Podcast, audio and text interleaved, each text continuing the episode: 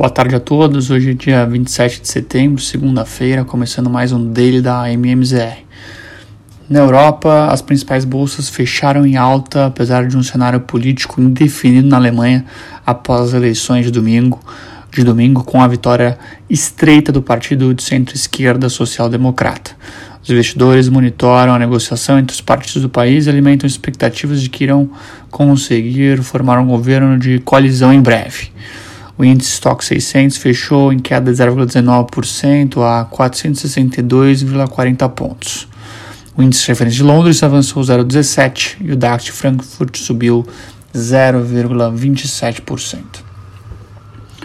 Nos Estados Unidos, os três principais índices acionários de Wall Street fecharam o pregão desse início de semana sem direção clara. O índice Dow Jones fechou em alta de 0,21%, enquanto o S&P recuou 0,28% a 4.443 pontos. Já o Nasdaq perdeu pouco mais de 0,5% neste início de semana. Setores do S&P que mais avançaram foram justamente os de energia, com alta de 3,56%, e o setor financeiro ganhando pouco mais de 1%.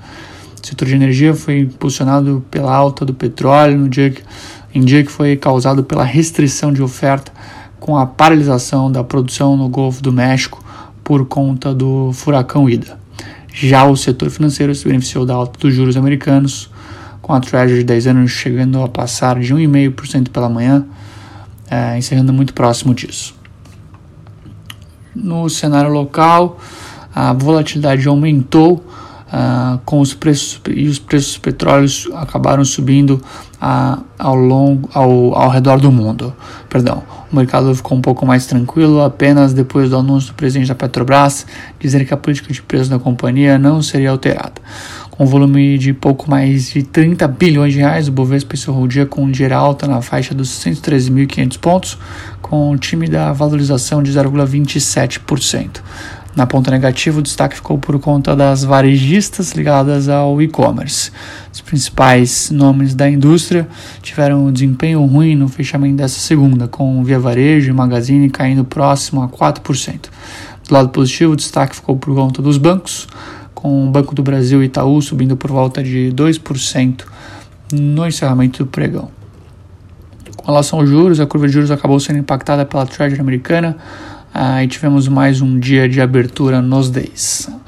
Agentes financeiros seguiram ponderando o cenário desafiador para a inflação doméstica e a situação fiscal, monitorando a questão dos precatórios, enquanto aguardavam pela coletiva da diretoria executiva da Petro, que levantou temores sobre uma mudança na política de preço dos combustíveis da estatal. No fim da sessão regular, a taxa do contrato TI para janeiro ficava praticamente estável, enquanto na parte intermediária o DI 25 escalou de 10,05% para 10,16% e no vértice mais longo o DI 27 avançou de 10,45% para 10,54%. Com relação ao câmbio, no cenário de câmbio, os receios vindo do exterior sem uma direção clara, somando ao tema da intervenção na Petro, que reacendeu ao longo do dia, os investidores acabaram buscando uma menor exposição à moeda brasileira. Após tocar 5,39 na máxima, a moeda americana encerrou cotada a 5,38, em alta de 0,66%. Em comparação aos demais emergentes, o dólar subiu 0,20% contra o peso mexicano, 0,18% ante o rand sul-africano e caiu 0,25% na comparação com o rublo russo e pouco mais de meio por cento frente à lira turca. Bom, por hoje é isso, pessoal. Tenham todos uma excelente noite e até amanhã.